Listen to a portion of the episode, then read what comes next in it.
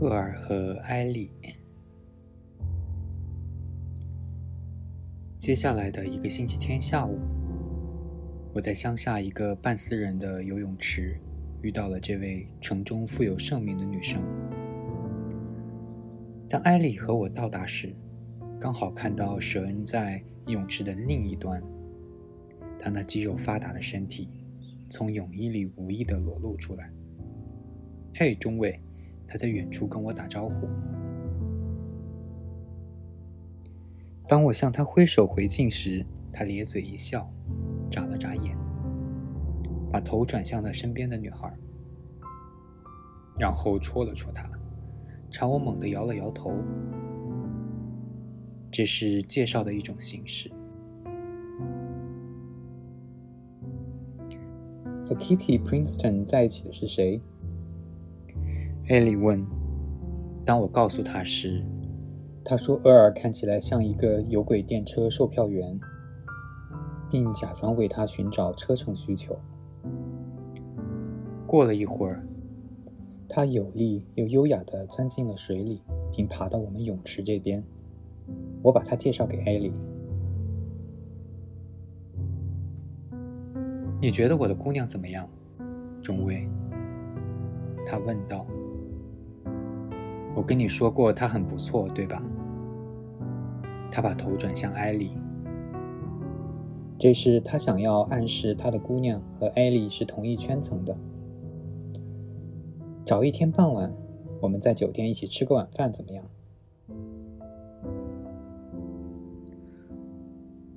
我一会儿就离开了他们。有意思的是，显然艾莉也觉得待在这里并不理想。但舍恩中尉并没有被他如此轻易的劝退。他开心的、无伤大雅的打量着艾莉那可爱又苗条的身材，显然他认为她比其他的姑娘更有吸引力。而不到一会儿，我看到他们一起在水里，艾莉神情严肃的游开了，舍恩则在他周围和他面前疯狂的一会儿沉在水里。一会又冒出头来，并且停下来，着迷地盯着他，就像一个男孩盯着航海玩具一样。一个下午过去了，他一直守在他身旁。最后，艾莉走到我身边，笑着小声说：“他一直跟着我，就像我没有付车费向他买票一样。”他快速地转过身，这时，Kitty Princeton 小姐站在我们面前，脸上带着奇怪的慌乱。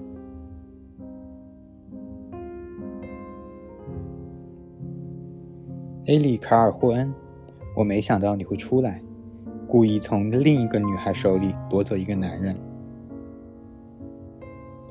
即将发生的事情使得艾莉的脸上掠过了一阵警觉而难堪的表情。我以为你认为自己是超然于此呢。普林斯顿小姐的声音很低，但她保持着那种让人感受得到，而不是直接听到的紧张。我看到艾莉清澈可爱的眼睛，惊恐地扫视四周。幸运的是，厄尔本人正愉快而天真地朝我们走来。如果你关心他，你就不应当在他面前贬低自己。艾莉突然说道，并特意抬高了头。她以她擅长的一贯行事方式，来对抗 Kitty 的幼稚和强烈的占有欲。或者，这正是你喜欢的。艾莉的特有教养，她通常也以此来对抗多数女孩的共性。她转过了身。等一下，孩子，神恩喊道。你的地址呢？也许我应该给你打个电话。他看着厄尔的神情，足以向 Kitty 表明他对他毫无兴趣。我这个月在红十字会很忙，他说。他的声音和他向后梳着的金色头发一样冷冰冰的。再见。在回家的路上，他笑了。他那受到困扰的神情消失了。因为之前曾被不情愿地卷入那桩低级的运势而神伤。他说他永远也抓不住那个年轻人，他想要找个新人。显然，他想要艾莉·卡尔霍恩。这个想法使他感到好笑。他可以把他的检票打孔器让我带着，就像兄弟会的勋章一样，非常有趣。要是妈妈看见这样的人进了家门，他肯定会躺下晕死过去。